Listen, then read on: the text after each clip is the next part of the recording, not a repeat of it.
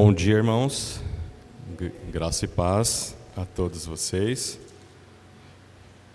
Gostaria de convidá-los a abrir a Bíblia de vocês em Eclesiastes, no livro de Eclesiastes, no capítulo 2. Nós vamos ler o versículo do 1 até o versículo 11.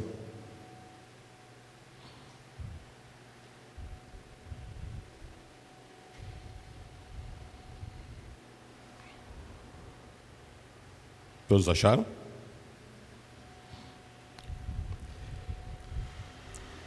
Eu disse a mim mesmo: venha, experimente a alegria, descubra as coisas boas da vida. Mas isso também se revelou inútil. Concluí que o rir é loucura e a alegria de nada vale. Decidi-me entregar-me ao vinho e à extravagância, mantendo, porém, a mente orientada pela sabedoria. Eu queria saber o que vale a pena debaixo do céu, nos poucos dias da vida humana. Lancei-me a grandes projetos, construí casas, plantei vinhas para mim, fiz jardins e pomares e neles plantei todo tipo de árvore frutífera. Construí também reservatórios para irrigar os meus bosques verdejantes. Comprei escravos e escravas e tive escravos que nasceram em minha casa. Além disso, tive também mais bois e ovelhas do que todos os que viveram antes de mim em Jerusalém. Ajuntei para mim prata e ouro, tesouro de reis e de províncias. Servi-me de cantores e cantoras e também de um harém, as delícias dos homens. Tornei-me mais famoso e poderoso do que todos os que viveram em Jerusalém antes de mim, conservando comigo a minha sabedoria. Não me neguei nada que os meus olhos desejaram, não me recusei a dar prazer algum ao meu coração. Na verdade, eu me alegrei em todo o meu trabalho. Essa foi a recompensa de todo o meu esforço. Contudo, quando avaliei tudo o que minhas mãos haviam feito e o trabalho que eu tanto me esforçara para realizar, percebi que tudo foi inútil, foi correr atrás do vento.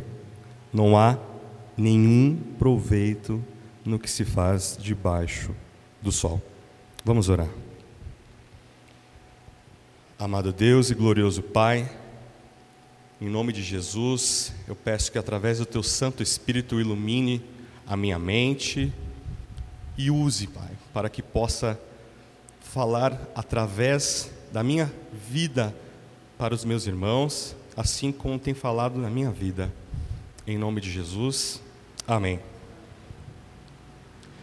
Se alguém te parasse na rua,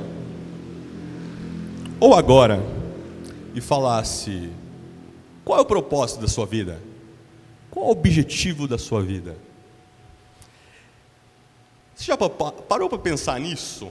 Você já refletiu sobre isso? Às vezes você colocou uma música que te remeteu a pensar sobre isso? Isso é uma pergunta que a, a, filosofia e a religião ela sempre traz, muitas vezes, que é qual é o sentido da minha existência, sua existência.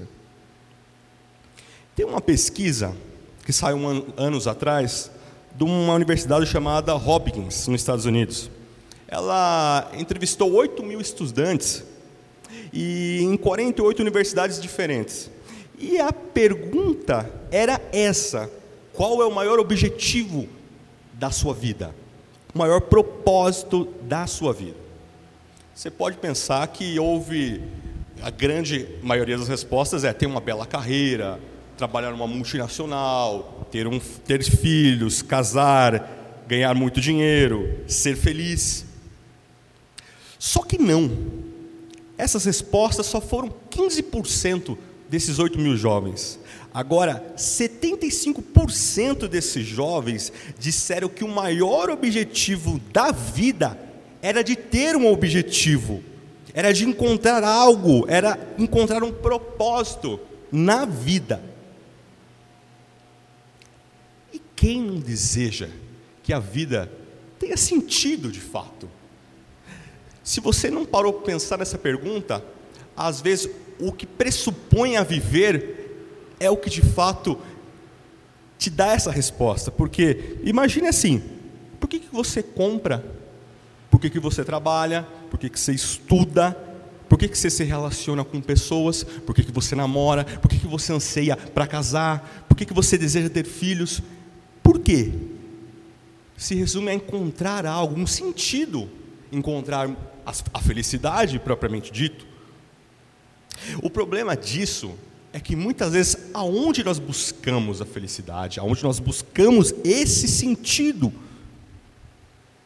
E tem pessoas que diz que diz, eu só serei feliz, eu só terei o propósito quando eu tiver algo, quando eu conseguir algo, quando eu atingir determinado patamar. Só que é interessante que esse dilema é antigo. Baseado na frase: se tirar a dor, vai haver felicidade, ou seja, minimiza a dor, maximiza o prazer, pertence a uma escola da Grécia Antiga chamada o hedonismo. E o que, que o hedonismo prega? O hedonismo, se eu fosse redu, sem entrar muito em detalhes, seria que ele defende o uso dos prazeres para alcançar a felicidade que o prazer é visto como o bem supremo da vida.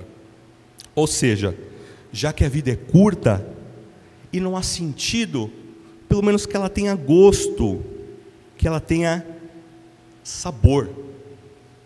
E tem um filósofo da nossa, da nossa era, que na realidade ele é o cantor, o Lulu Santos, e ele tem uma música que fala: Hoje o tempo voa, amor escorre pelas mãos, mesmo sem se sentir, não há tempo que volte, amor.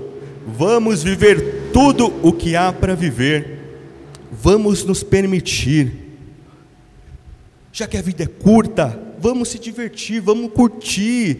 Faça aquilo que você quer, o que você sonha, o que você deseja. O tempo não volta. E hoje nós vivemos nessa sociedade que se baseia unicamente em viver no prazer, no vale tudo. Celebre tudo aquilo que seus olhos possam ver. E uma expressão muito decorrente de nossa época é a expressão em latim chamada carpe diem. Carpe diem significa aproveite a vida ou aproveite o dia. E você deve ter visto isso, a tatuagem, a adesivo no carro. E tem um lado bom do Carpe Diem, que é você precisa celebrar a vida, você precisa aproveitar, porque é uma dádiva de Deus. Viver é uma dádiva de Deus. Só que o, o lado ou o problema da cultura do Carpe Diem é, é essa viva na vida, faça o que você quiser, o que você quiser, onde quiser, quando você quiser. Porque o que importa é ser feliz. Então, muitas vezes, a pessoa vive intensamente e às vezes insanamente para conquistar o que o coração dela deseja. Agora, isso para nós também, às vezes é uma verdade. Quando nós buscamos viver a vida baseado em sentimento ou baseado em nossos desejos. Quando a avenida da sua vida que você constrói é baseada em sentimento, em, em tudo que você fizer, você corre um sério perigo. Por quê? Muitos pastores falam quando um casal está próximo de separar, a primeira frase que um dos cônjuges fala é: Eu perdi o sentimento de paixão, eu perdi aquilo, eu não sinto mais isso. Ou quando a pessoa, às vezes na igreja, ah, eu não tenho desejo mais de ler a palavra. Ah, eu não tenho desejo mais. Eu não sinto de ler a Bíblia. Eu não sinto mais de orar. É perigoso basear a vida unicamente em sentir, porque amar é uma decisão, orar é uma decisão, porque o nosso corpo, o nosso coração, ele é enganoso, ele é pecaminoso, ele nunca vai querer as coisas de Deus, por quê? Porque nós somos totalmente mal. O gênero humano é mal. E esse dilema, muito tempo da nossa era moderna, Salomão, filho de Davi, ele decidiu pesquisar sobre isso. Ele decidiu, de fato, entender um pouco mais qual que era o propósito da própria vida dele. E Eclesiastes é um livro dificílimo, é um livro que você precisa ler muitas vezes e para que tenha realmente o significado. E diversas vezes, diversas pessoas dizem que é um, é um livro ácido, um livro difícil. E às vezes muitos falam: por que, que Deus permitiu um livro que fala tudo é vaidade, tudo é inútil? Mas a chave para você entender Eclesiastes é a expressão debaixo do sol, que é citada 34 vezes no decorrer de Eclesiastes. Mas o que é debaixo do sol ou debaixo do céu? É a vida sem Deus, é a vida meramente material, na qual Deus não, não está, não participa. É a ótica humana das coisas, é a perspectiva humana de tudo, mortal, terrena, temporária. É o mundo hedonista, é um mundo que é conectado ao prazer constante. Salomão, ele propõe tirar um raio-x do coração humano. Então, Salomão faz essa experiência com a vida, a partir do momento que ele estabelece essa vida sem propósito, ele usa a própria vida dele como um grande laboratório. Agora, é muito fato, quando Deus não está na nossa vida, nós estabelecemos os nossos propósitos, porque o ser humano é, é adorador por natureza. Quando ele não está diante de Deus, ele está adorado a uma imagem que provavelmente pode ser ele, pode ser outros deuses, porque o ser humano ele é um ser adorador. Mas nós vamos ver no decorrer do texto o que Salomão tem e que nós podemos aprender desse texto e da vida de Salomão e de todo o livro de Eclesiastes. O versículo 1, ele disse assim: eu disse a mim mesmo: venha, experimente a alegria, descubra as coisas boas da vida. Mas isto também se revelou um inútil. É como nós falamos: se permita, viva, faça valer a pena. Só que ele já diz: mas isso também se revelou inútil. É como se no versículo 1 ele desse todo o resultado, todo o, o, a, o resultado dessa soma que ele fez, e no decorrer dos capítulos ele vai discorrer essa equação. É como se você fosse numa prova de matemática, você vê o resultado, só que o professor pergunta: como você chegou nesse resultado? Então você mostra a equação. E às vezes isso era muito difícil, porque muitas vezes pessoa colava, né? Então, como que vai fazer equação se a pessoa não sabe? Mas Salomão ele quer fazer exatamente isso. Ele dá o resultado, mas agora ele vai discorrer como que ele chegou nesse resultado. No versículo 2, ele fala: concluir que o rir é loucura e a alegria de nada vale. Basicamente, a alegria sem dor. Rir é bom, mas rir de tudo é desespero. O importante para a nossa cultura hoje em dia é o que? É ser feliz. Rir de tudo, rir de todos. E a pessoa troca a dor. Para quê? Para que tenha uma alegria constante a pessoa não quer ser pega de surpresa, às vezes receber um resultado de um exame na qual diz um diagnóstico contrário. A pessoa fala: Não, Deus, eu não aceito esse tipo de diagnóstico. Eu quero algo bom, eu quero algo que me dá prazer. Eu não, não, é, não quero sofrimento. Mas nós precisamos de entender que Deus permite muitas vezes nós sofrer, nós sofrermos. Entender que sofrer faz parte da vida. É impossível nós anularmos o sofrimento da nossa vida e é onde nós aprendemos muitas vezes. Basicamente, a gente aprende muito mais com sofrer do que propriamente nos momentos alegres. Tem uma, uma alegoria que, que fala que um homem chegou ao consultório, psico, psic, psic, um psicólogo e ele começou a falar os casos da vida dele, a, a, as mazelas, as dificuldades, e, e ele chegou sem esperança alguma. E o psicólogo ficou muito preocupado, viu que realmente estava uma situação bem difícil falou: Olha, você precisa realmente é rir um pouco. Na cidade tem um, tem um circo que o palhaço ele é engraçado demais, você vai ter um momento divertido, você precisa liberar endorfina. E o homem fala: Eu sou esse palhaço.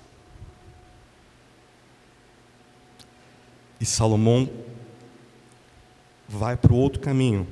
Ele decide ter a mente anestesiada. O primeiro caminho foi prazer acima de tudo. O segundo é a mente anestesiada, que está no versículo 3 ele disse: Decidi-me entregar-me ao vinho e à extravagância, mantendo, porém, minha mente orientada pela sabedoria. Eu queria saber o que valesse a pena debaixo do céu, nos poucos dias da vida humana.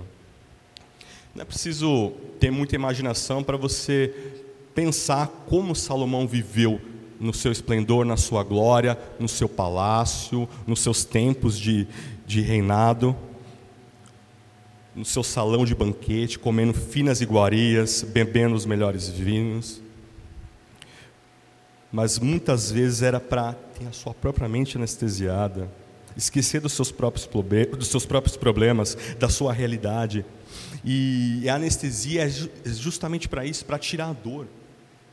E você pode pensar assim que hoje pode substituir o vinho por um celular, uma rede social, um Facebook ou uma conta bancária cheia? O que, que faz você anestesiar sua mente? O que, que te anestesia a mente para vocês, às vezes, muitas vezes, fugir da realidade? Ele fala: Eu queria saber o que valesse a pena debaixo do céu. E muitas pessoas usam a, propriamente, a própria religião como máscara para anestesiar a sua vida, torna isso um vício, uma droga. E o, o mundo de hoje está voltado a isso, a busca de novas experiências, busca de incessantemente algo que preenche o vazio, algo que preenche o vazio que só Deus é capaz de preencher. Quando o centro da vida do homem é ele, o resultado é decepção, é vazio. Nós vemos que acho que praticamente todos têm a, a, a mesma faixa etária aqui e nós vemos que o, um cantor chorão, né? Ele tinha belas belas letras, né? E tem uma que, que eu sempre achei muito, muito marcante, né? que fala assim: dias e noites, pensando no que fiz, eu sou um vencedor, eu lutei pelo que eu quis. Vamos viver nossos sonhos, temos tão pouco tempo. O mais triste é que ele estava buscando em outro lugar aquilo que só Deus podia dar para ele. Nós vemos que o fim dele foi triste. Ele acabou morrendo de overdose no quarto, ansiando por um propósito na vida. Mas Salomão tenta uma outra empreitada. Ele tenta agora, através do sucesso pessoal e profissional, conquistar ou ver se era o propósito da vida. No versículo 4, no 5 e no 6, é o é essa estrada que ele pavimenta. Lancei-me a grandes projetos, construí casas e plantei vinhas para mim, fiz jardins e pomares e neles plantei todo tipo de árvore frutífera. Construí também reservatórios para irrigar meus bosques verdejantes. Comprei escravos e escravas e tive escravos que nasceram em minha casa. Além disso, tive também mais bois e ovelhas, todos os que tiveram antes de mim em Jerusalém. Nós vemos, e o livro de Primeira Reis, ele mostra toda a trajetória de Salomão no seu reinado. Ele, de fato, ele foi um grande empresário, digamos assim, construiu grandes projetos, foi um grande empreiteiro. Ele se tornou o homem mais poderoso de sua época. Sistemas de abastecimento, jardim suspenso e a construção do templo, uma das maiores construções do mundo antigo. O que me chama a atenção aqui, e a, eu acredito que a, a, versão RA, ela detalha muito bem o, o, que o que quer dizer, é que fala assim, empreendi grandes obras, edifiquei para mim casas, plantei para mim vinhas, fiz jardins e pomares para mim, e nestes plantei árvores frutíferas de toda espécie, fiz para mim açudes, ou seja, você percebe a ênfase? Para mim, para mim, para mim. Ou seja, ele estava olhando para si, ele estava numa busca egocêntrica para buscar a felicidade e alimentar o seu próprio ego. Nessa busca incontrolada debaixo do sol. E nós vemos que na pesquisa que eu citei no início, 15% dos jovens ansiaram por isso. Sucesso pessoal e profissional. E hoje nós vemos muito que nós temos uma geração de jovens deixando a Bíblia de lado para viver o sonho da carreira profissional, pessoal. E muitas vezes, dentro da igreja, nós não incentivamos, às vezes, a investir em jovens para que possa ser um, um futuro pastor, um futuro missionário, futura missionária e etc. Porque não, você vai ganhar dinheiro, você não vai trabalhar com a obra, não. Muitas vezes desmotiva, muitas vezes a, a igreja, de vez de ser incentivador do próprio evangelho ser pregado para o mundo todo, não, você não, não quero você na obra, eu quero que você seja um advogado, um, um engenheiro. Não que há errado isso, mas nós precisamos educar principalmente para que ela possa ser um cristão e, permitir e mostrar para ela que ela pode ser, se Deus assim chamar, um pregador ou um missionário e assim por diante, trabalhar para o reino.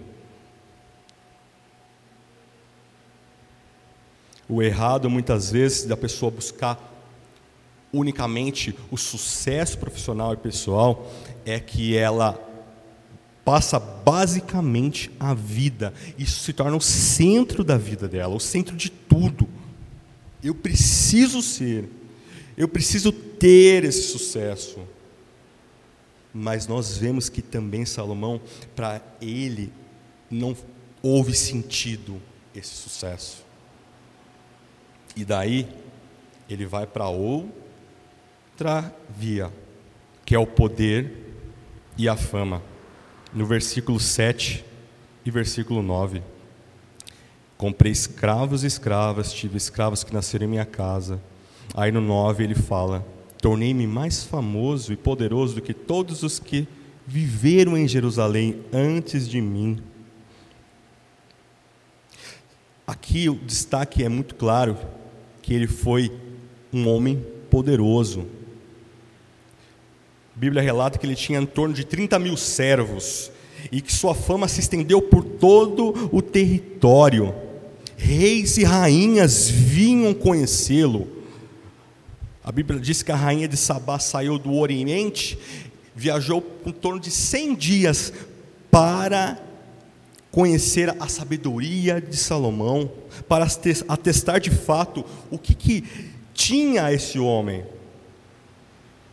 E ele possuía um imenso palácio, uma fazenda com em torno de 12 mil cavalos, 1.400 carros de guerras importados do Egito, tinha um exército ao seu dispor, tinha poder. Ele falava e as coisas aconteciam. Ele tinha exatamente a fama e o poder.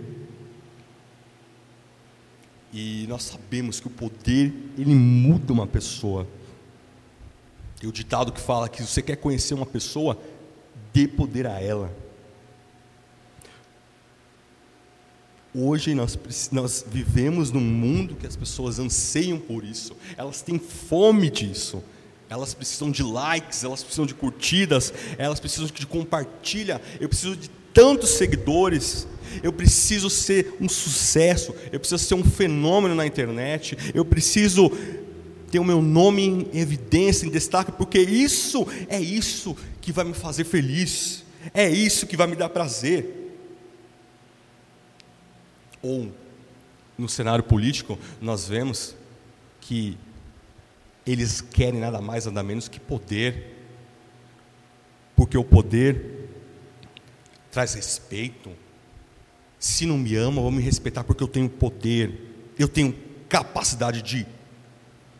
Minha palavra vai fazer valer aquilo. Eu posso. Mas Salomão teve tudo isso. E não trouxe sentido para a vida dele. E ele não para por aí. O quinto elemento que ele buscou foi o dinheiro. No versículo 8, na parte A, ele fala: Ajutei para mim ouro e prata. Diz os teólogos que prata, nesse contexto de reinado de Salomão, era igual pedra que não tinha valor, porque era muito ouro, era muita prosperidade, era ouro para todo lado. E é interessante quando nós vemos Jesus falando sobre o dinheiro.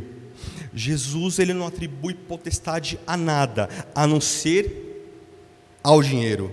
Ele diz: não se pode servir a dois, a dois senhores. Não se pode servir Deus e a mamon, ou seja, ao dinheiro, atribui, atribuindo ao dinheiro senhorio.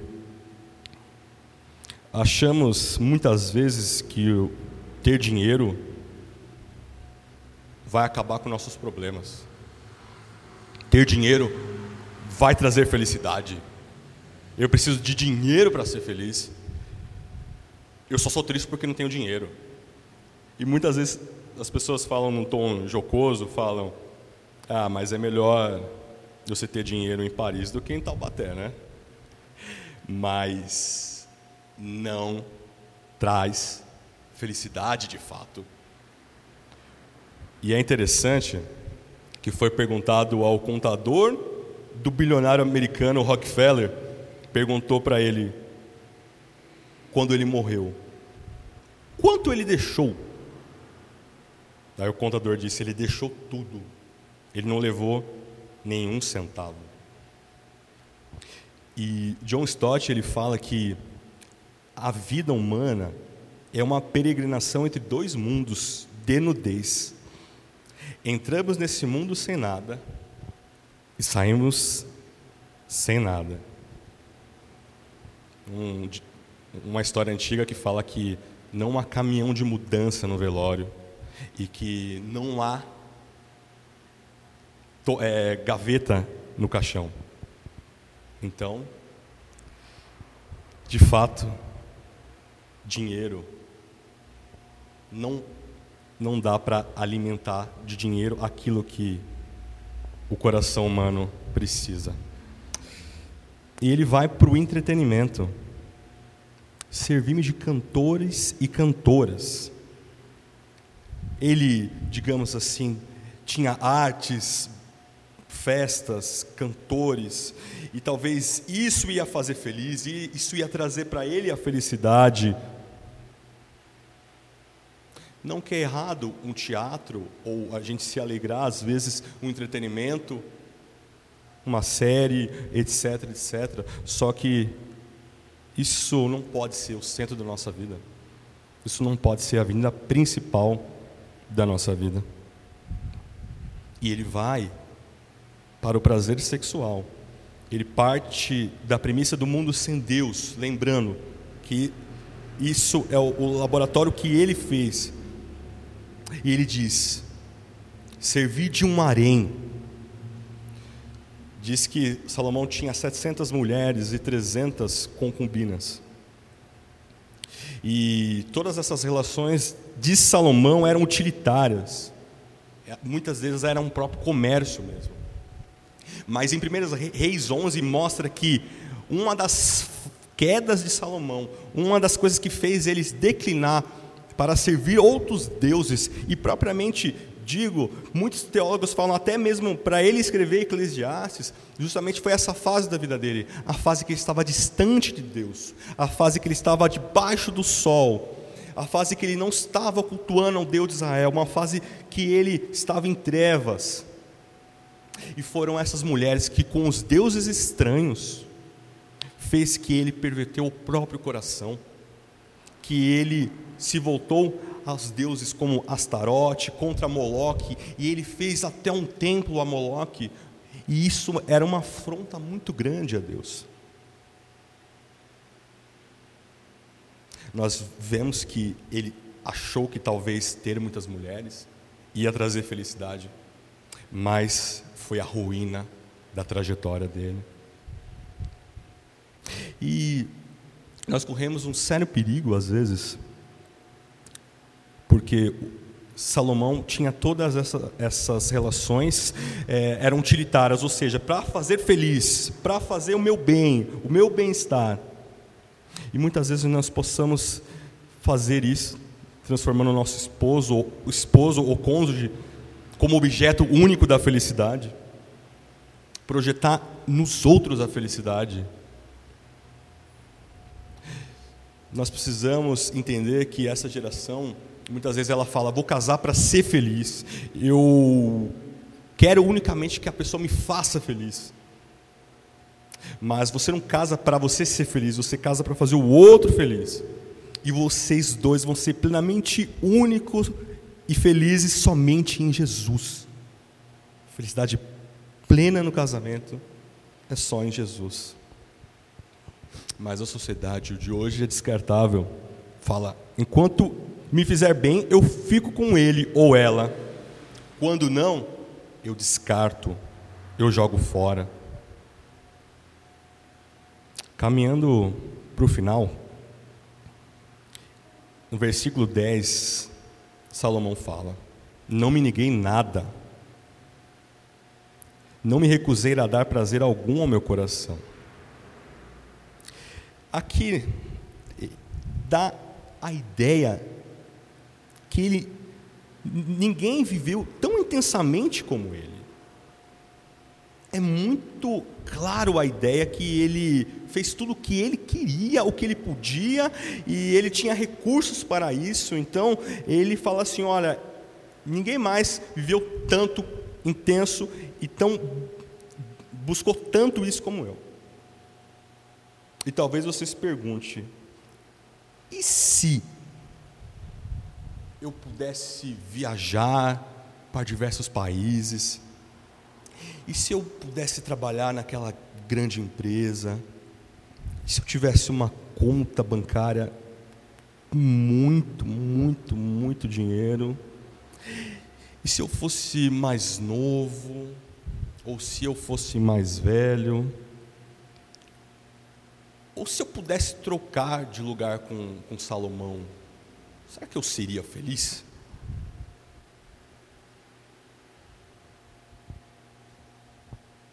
Contudo, o próprio Salomão diz, no versículo 11: Quando avaliei tudo o que minhas mãos haviam feito, e o trabalho que eu tanto me esforçara para realizar, percebi que tudo foi inútil, foi correr atrás do vento. Não há qualquer proveito no que se faz debaixo do sol. É a conclusão de Salomão. Tive tudo, avaliei tudo, a vida debaixo do sol, sem Deus, traz uma alma totalmente vazia. Jim Carrey, ele falou uma vez que ele fala que todas essas pessoas podiam ser ricas e ter fama para perceber que isso não vale de nada. Nós vivemos uma geração tão depressiva. Muitas vezes nós viciamos nossos filhos a ser estimulado com sim, sim e sim, para sempre sentir prazer, sempre se sentir satisfeito.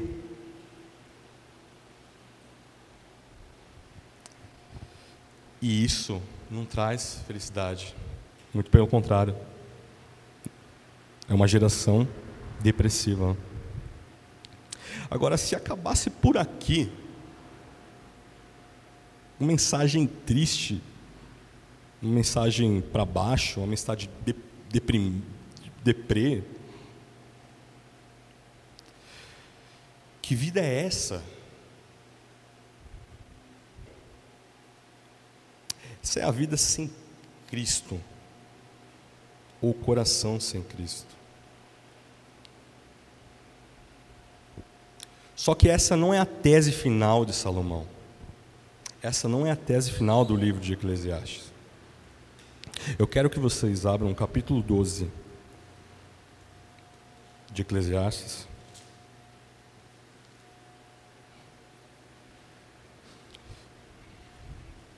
mostra de fato, disse que é as últimas palavras do próprio Salomão, não há, não há certeza se de fato ele voltou-se para o Deus de Israel, voltou-se a Deus, mas muitos acreditam que através desse texto houve arrependimento, houve de fato mudança. E ele diz assim: Agora que já se ouviu tudo, aqui está a conclusão. Tema a Deus e guarde os seus mandamentos, pois isso é o essencial para o homem. Tema a Deus e obedeça os seus mandamentos. É como se Salomão falasse: não cometa os mesmos erros que eu. Ele fala: eu descobri qual é o propósito da vida. Meu irmão, minha irmã, nós precisamos entender que o verdadeiro propósito da vida foi o que Deus fez por nós na cruz. Foi quando Ele fixa, quando Ele crava na cruz, todo o nosso nossa busca desenfreada pelo prazer, toda a nossa busca em preencher o nosso vazio existencial.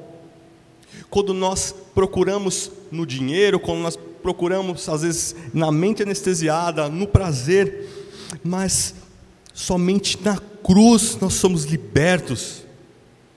Somente na perspectiva do evangelho. Porque em Jesus há alegria plena, completa, a verdadeira paz, a verdadeira felicidade, e é o verdadeiro prazer, e é o verdadeiro contentamento. Não queira ter o controle de sua vida, não queira ter o controle de tudo. Deposite na mão de Deus, no altar de Deus, entregue sua vida completa a Jesus. A notícia do Evangelho é essa mostra que o homem, ele é pecador, ele é inimigo, ele é distante de Cristo, que o coração do homem é mau, mas que Jesus transforma o coração, ele quer dar uma nova vida, ele quer dar uma nova esperança, ele quer resignificar a vida. Ele entrou na história para isso. Ele entrou na história para dar esperança. Ele para dizer o quanto ama. Você precisa se render ao senhorio de Jesus. Ele se esvaziou de si mesmo. Ele foi tentado em todas as coisas. Ele disse não para tudo, para que você tivesse um novo propósito na sua vida.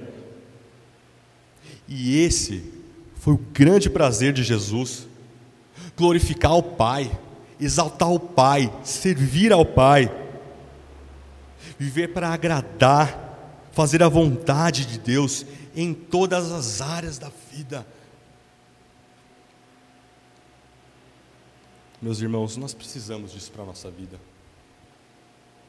Nós precisamos disso para a nossa vida, em cada área da nossa vida. Deus precisa ser o centro da nossa vida. Nós precisamos glorificar ao Senhor em todas as áreas da nossa vida.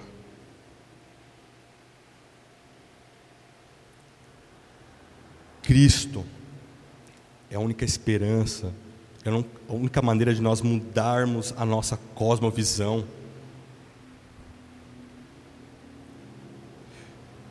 É a nossa forma de a gente olhar o mundo acima do sol, não somente pela perspectiva humana, debaixo do sol, mas acima do sol, como cidadãos do céu, cidadãos do reino, como Colossenses 3 fala, vocês são cidadãos do céu, pensem nas coisas do alto, vocês não são daqui.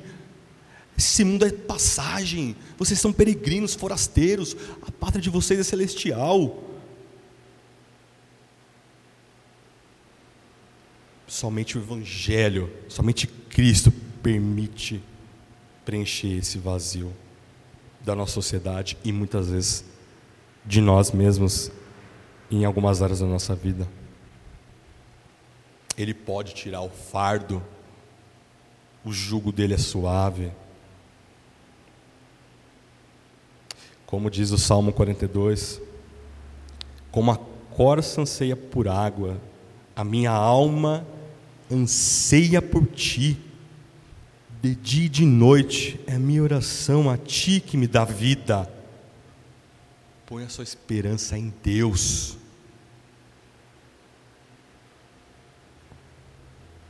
Ele não quer somente vivemos uma vida debaixo do sol, mas diante dele, pensando como cidadãos do céu.